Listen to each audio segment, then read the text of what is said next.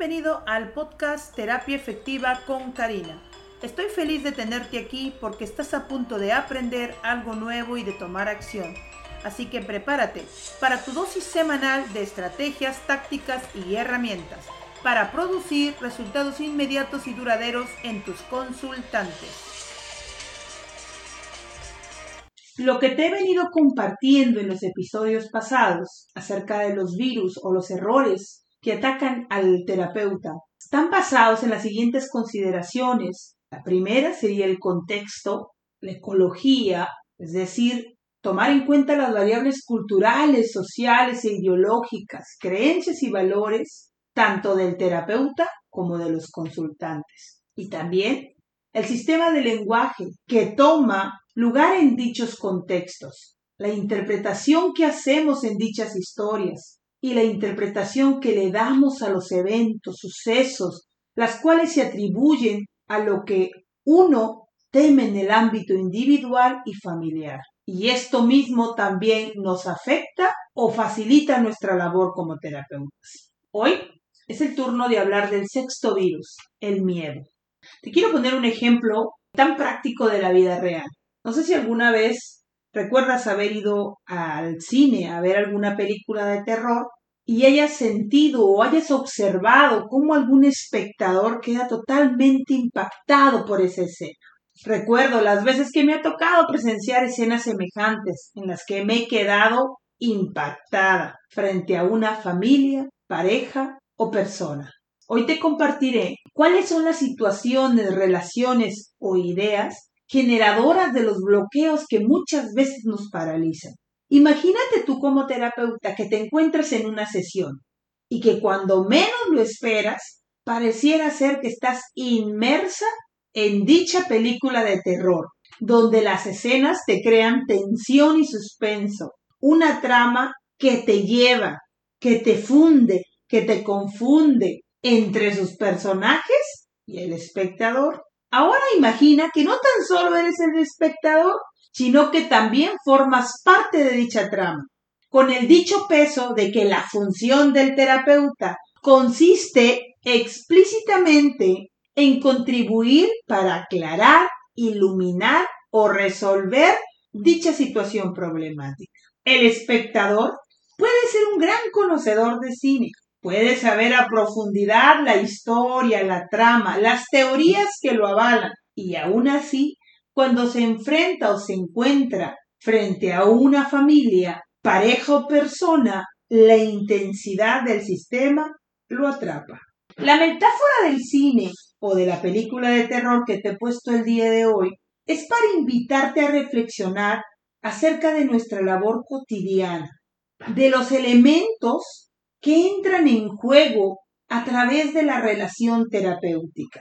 Muchas veces, muchas de las situaciones que vivimos frente al consultante que nos pudieran bloquear o nos pudieran hacer sentir miedo, es parte de nuestros enfrentamientos de nuestros propios deseos o pensamientos reprimidos. Sentimos terror porque nos invita o nos están obligando a sentir o mirar o imaginar las representaciones figurativas de nuestras propias historias. Por un lado, intentas mantenerte en los límites de la educación social que has recibido, pero por otro lado estás fascinado por los acontecimientos que se desarrollan ante tus ojos.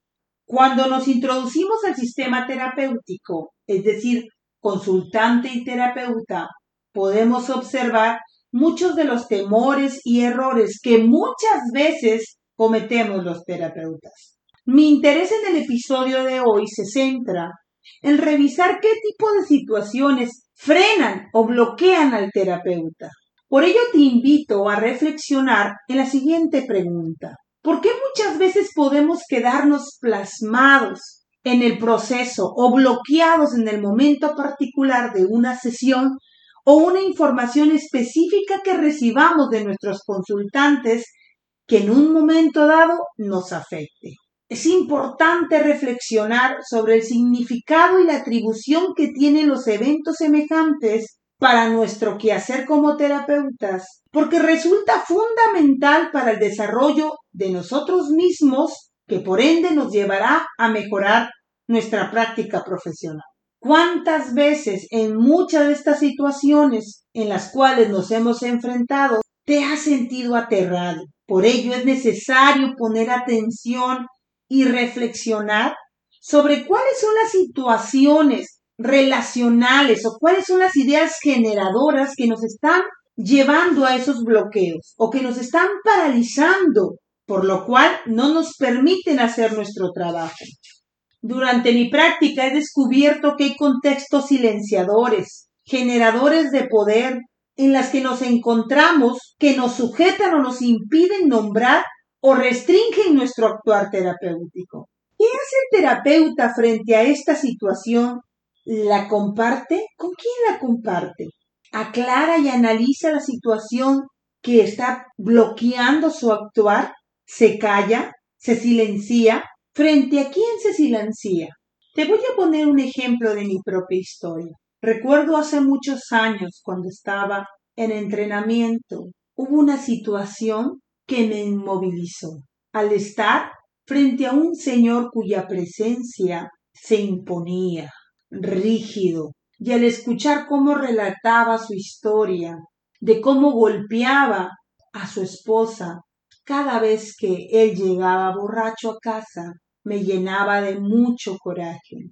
Alguien pudiera decir de manera simplista, claro, es válido que te llenes de coraje o es válido que esta situación te haya bloqueado, porque el actuar de esta persona va en contra de una mujer. Sin embargo, al llevar esta situación a la reflexión, esta experiencia vivida en terapia, sin lugar a dudas, me llevaba a evocar recuerdos de mi propia dinámica familiar, que contribuía a tener un sentimiento por lo cual me había bloqueado en ese momento.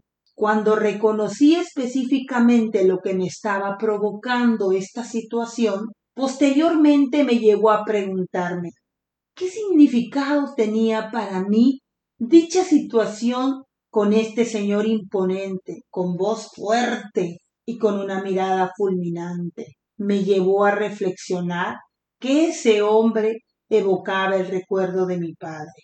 Así pude percatarme que tanto el parecido físico como la reacción de este hombre constante con su mujer era muy parecido a la presencia, al tono de voz de mi padre y cómo sin lugar a dudas ultrajaba en cada dicho, en cada comentario y en cada golpe a mi madre.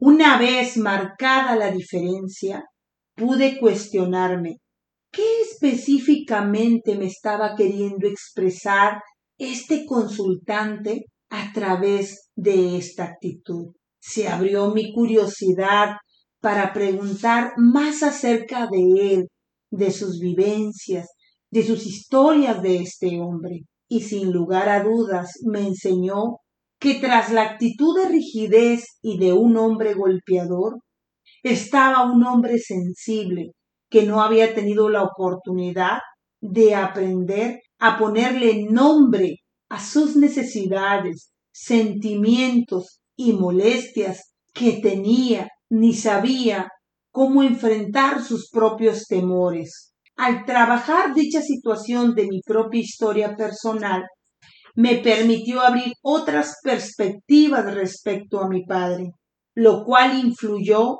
totalmente en mi relación con él y empecé a evocar recuerdos y vivencias que había tenido en mis tiempos de niñez. Esto me llevó a replantearme mi propia historia, pero también mi actitud en el trabajo con las figuras impositivas. La reflexión que te he compartido el día de hoy de mi propia historia me permitió desafiar las restricciones impuestas de mi historia dominante, que indicaba que a hombres de poder y con tal rigidez se les debía guardar distancia conversar con este señor y entender el significado de su conducta y lo que deseaba expresar, favoreció que él mismo pudiera tener opciones distintas de cómo aprender a relacionarse con su esposa y sus hijos. Sin lugar a dudas, esta experiencia destrabó en mí como terapeuta la restricción que me imponían las historias dominantes ante una vivencia con mi padre, por ende, sembró en mí la curiosidad respecto a estas premisas que años después me llevaron a germinar en mi trabajo actualmente que hago con las familias marginadas. Por ello, me siento tan agradecida hacia esa persona, su familia y mi propia historia. Hoy te invito a que reflexiones qué parte de tu historia o situaciones conflictivas que has atravesado con la forma de relacionarte, tus deseos, necesidades o temores te están bloqueando o te están haciendo tener miedo o paralizarte ante una situación con tu consultante. Te invito a que reflexiones sobre tu forma de sentir, tus creencias, tus valores y prohibiciones que se pueden diferenciar entre las expectativas de tu familia de origen tus propias expectativas y las expectativas de los consultantes. El espacio de la terapia personal contribuye al reconocimiento de la implicación personal del terapeuta dentro de la trama terapéutica total. Bueno, ahora es momento de tomar acción. Espero que esto te lleve a trabajar y a enfrentar situaciones de tu propia vida que muchas veces a lo mejor te hacen sentir paralizado ante una situación con tus consultantes. Esta sesión se acabó y ahora es tu turno de tomar acción. No olvides suscribirte para poder recibir tu dosis semanal del mejor contenido para el fortalecimiento de tus destrezas y poder producir un trabajo efectivo con las familias.